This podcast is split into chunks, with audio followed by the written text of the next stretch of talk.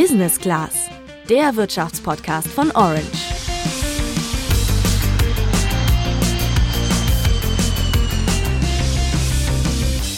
Im Februar verhängte die EU mit weiteren internationalen Partnern als Reaktion auf den Angriffskrieg auf die Ukraine sechs Sanktionspakete gegen Russland, darunter vor allem gezielte Maßnahmen gegen Einzelpersonen, Wirtschaftssanktionen und diplomatische Maßnahmen. Und dennoch, Russland hat nach offiziellen Angaben im ersten Halbjahr trotz Krieg und Sanktionen einen Haushaltsüberschuss von mehr als 20 Milliarden Euro erzielt.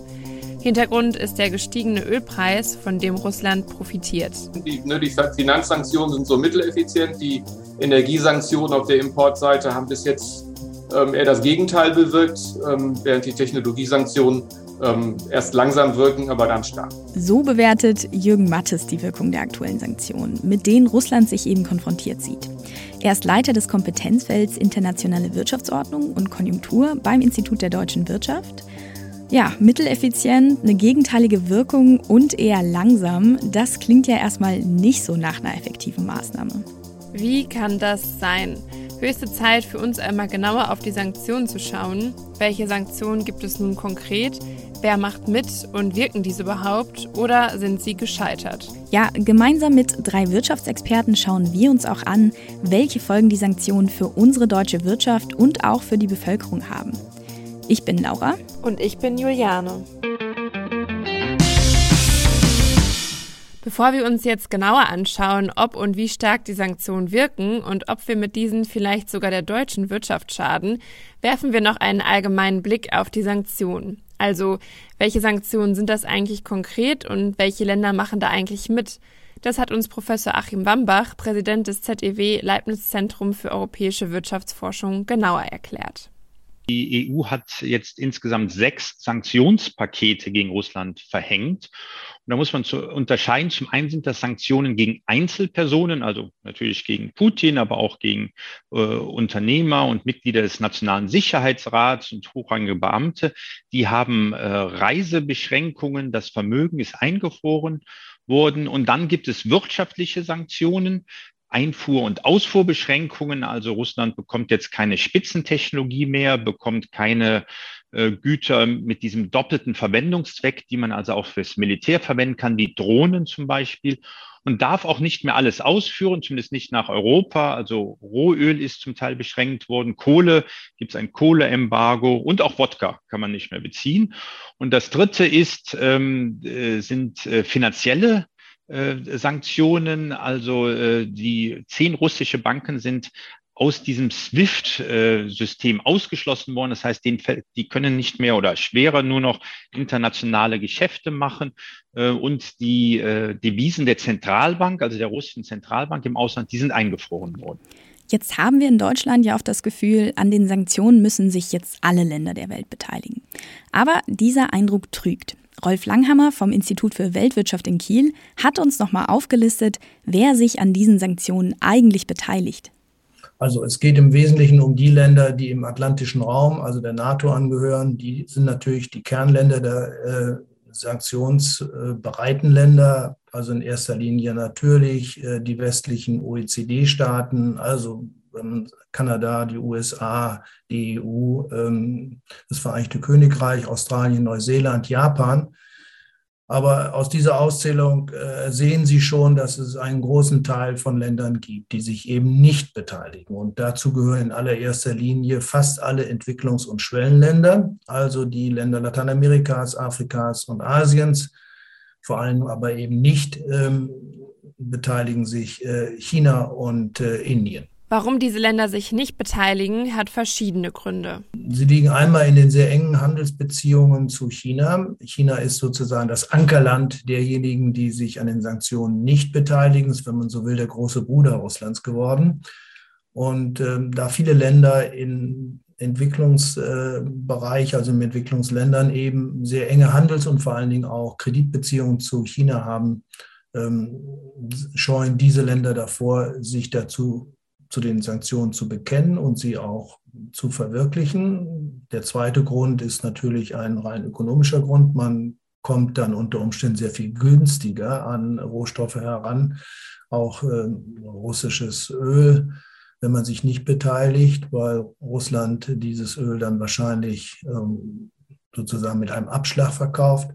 Der dritte Grund ist vielleicht ein psychologisch-politischer Grund. Äh, man möchte sich nicht einfach den westlichen Sanktionen so unterwerfen. Man wirft dem Westen ja häufig vor, das trifft vor allen Dingen natürlich ähm, in Afrika, aber auch in Lateinamerika zu, dass sie sich in der Vergangenheit sehr paternalistisch aufgeführt haben und dass man sich nicht von den USA vor allen Dingen vorschreiben lassen möchte, äh, wie man sich zu verhalten hat.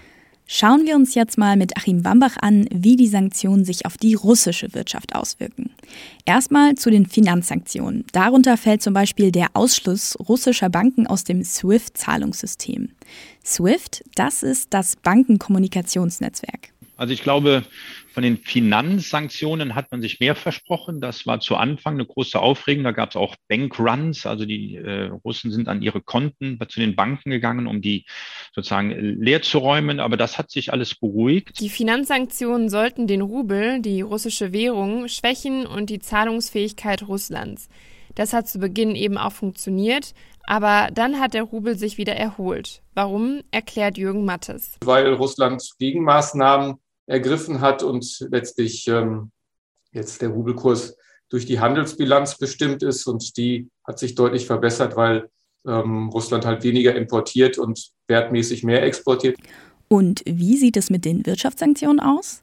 Hierunter fallen vor allem Einfuhr- und Ausfuhrbeschränkungen. Vielleicht schauen wir zunächst mal auf die Exportverbote. Äh, die Technologiesanktionen, also die Exportverbote, die dürften die russische Wirtschaft langfristig schon deutlich schwächen.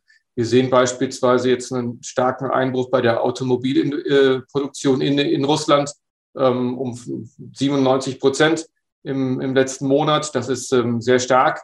Ähm, auf der anderen Seite versucht Russland hier über Parallelimporte das ein oder andere an Konsumgütern noch zu beschaffen. Etwa iPhones sind offenbar wieder verfügbar, aber trotzdem in der Breite lässt sich das ähm, auch über Umwege so nicht kompensieren. Nur diese Sanktionen werden erst langfristig wirken. Ein Vorteil dieser Sanktionen, sie lassen sich nicht so einfach umgehen, so Jürgen Mattes.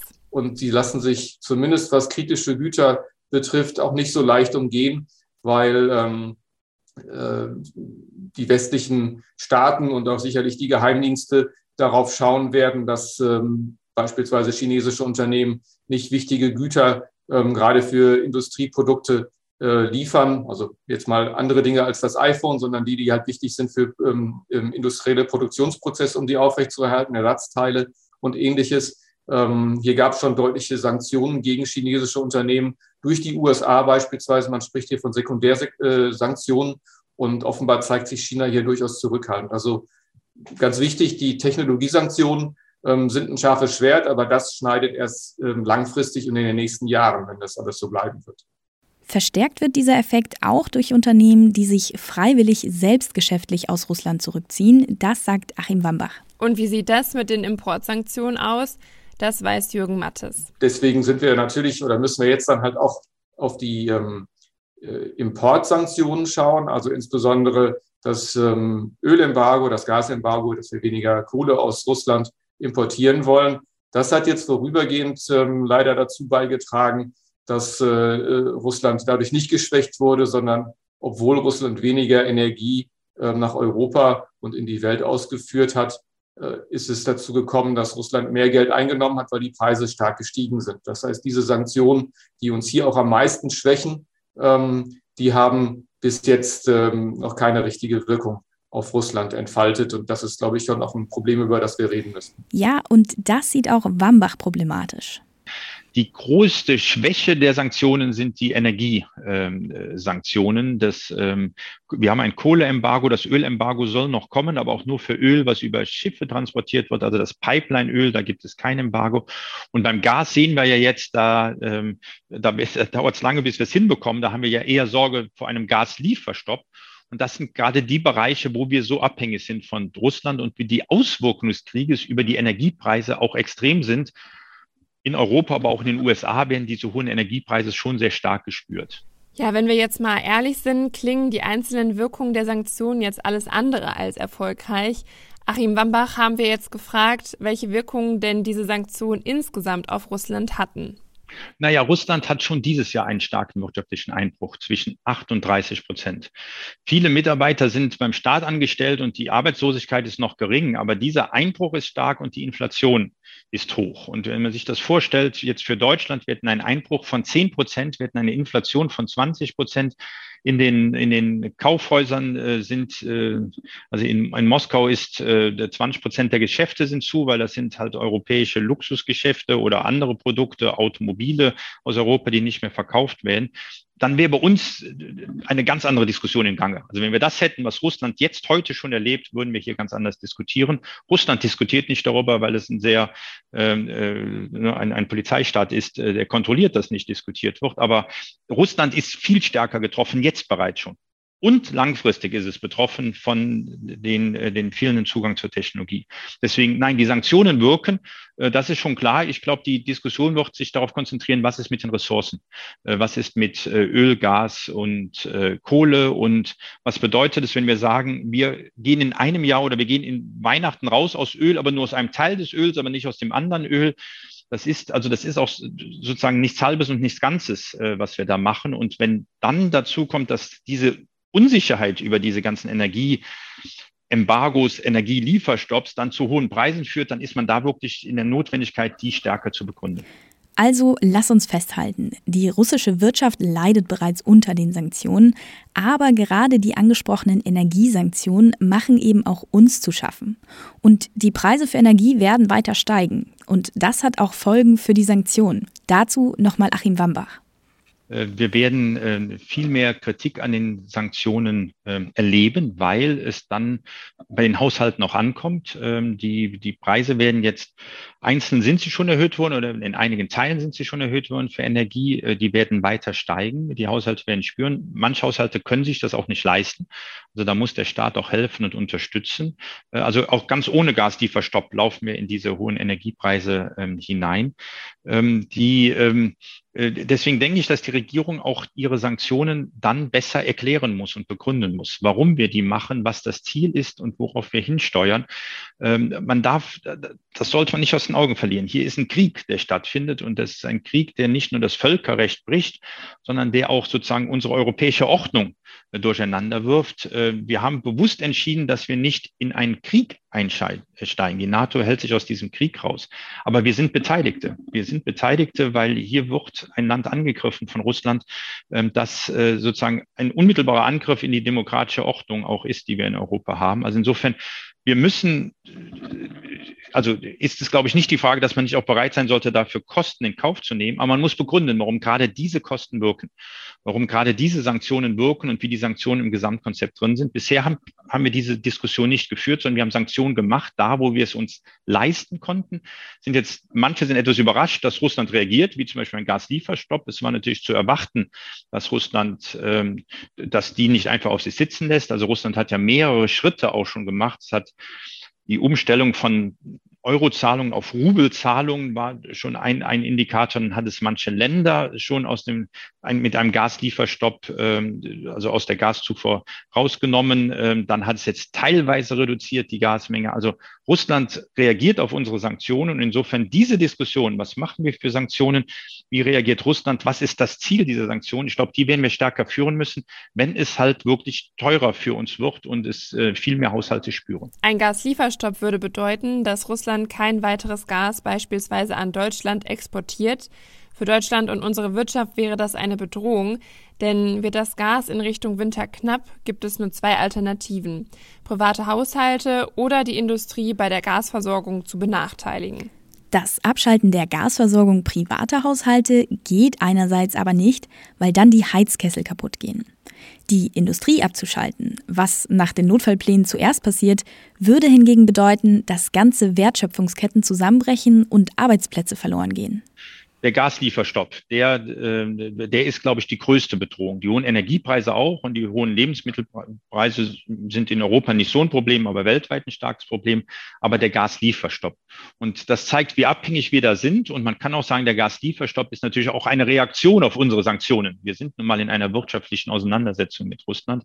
Wenn der kommt, dann ist eine Rezession sehr wahrscheinlich. Übrigens, was genau eine Rezession ist und was das für uns bedeuten würde, das kannst du dir in unserer Folge vom 10. März anhören. Zum Ende der Folge schauen wir jetzt nochmal in die Zukunft. Was wird uns nun in den nächsten Wochen, Monaten oder Jahren erwarten? Das hat uns Rolf Langhammer verraten. Es gibt ein englisches Sprichwort, das sagt, wenn man mit dem Teufel zu Mittag Suppe isst, dann sollte man einen sehr langen und sehr tiefen Löffel haben. Das ist leider so. Das heißt, wir werden diese Sanktionen so lange durchsetzen müssen, wie wir ähm, Russland äh, zum Einlenken bekommen. Und äh, dieses Einlenken wird dauern, denn Putin setzt nicht auf die Wirtschaft, das ist ihm egal. Äh, er setzt auf die militärische Stärke. Und ähm, dieses Zusammenspiel von wirtschaftlichen Sanktionen und militärischer Unterstützung der Ukraine wird eine Zeit lang so weitergehen. Ich finde, das kann man als Schlusswort ruhig so stehen lassen. Und damit sind wir wieder am Ende einer Folge Wirtschaft einfach erklärt angekommen. Wie ist es denn bei euch? Was haltet ihr von den Sanktionen? Welche Fragen habt ihr vielleicht noch? Schreibt uns gerne über unseren Kanal orange-by-handelsblatt. Und wir freuen uns natürlich wie immer über eine Bewertung bei Spotify und Apple Podcasts. Wir sind dann nächste Woche wieder für euch da. Bis dahin, macht's gut. Ciao.